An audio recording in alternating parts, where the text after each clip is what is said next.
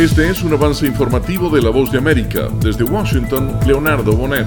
La estrategia del presidente Joe Biden para contener la diseminación de la variante Delta del coronavirus ha generado reacciones encontradas y un debate entre las libertades civiles y la responsabilidad individual. El presidente de Estados Unidos, Joe Biden, ha anunciado un plan de salud pública que contempla, entre otras medidas, el carácter obligatorio de la vacunación para empleados en organizaciones con más de 100 trabajadores. Su incumplimiento podría acarrear la imposición de multas. De manera inmediata, gobernadores y líderes republicanos se manifestaron en contra de esta medida y adelantaron que desafiarán este mandato en corte. José Pernalete, Voz de América, Miami.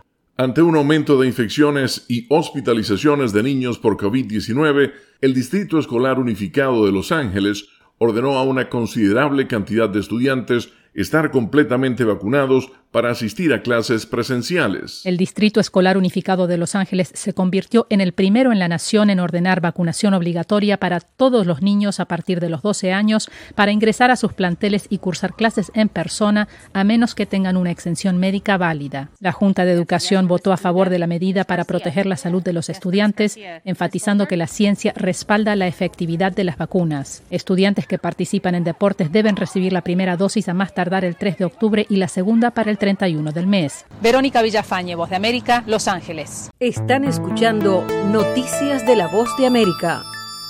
En momentos de una fuerte ola de contagios por el nuevo coronavirus, los médicos guatemaltecos están acudiendo a las instancias legales para obligar al presidente Alejandro Yamatei y a su ministra de Salud a impulsar medidas que ayuden a contener la pandemia. Galenos del Hospital Roosevelt, uno de los dos más importantes de la nación centroamericana, presentaron un recurso de amparo ante la Corte de Constitucionalidad debido a lo que consideran una mala gestión del gobierno. A continuación, un mensaje de servicio público de la voz de América.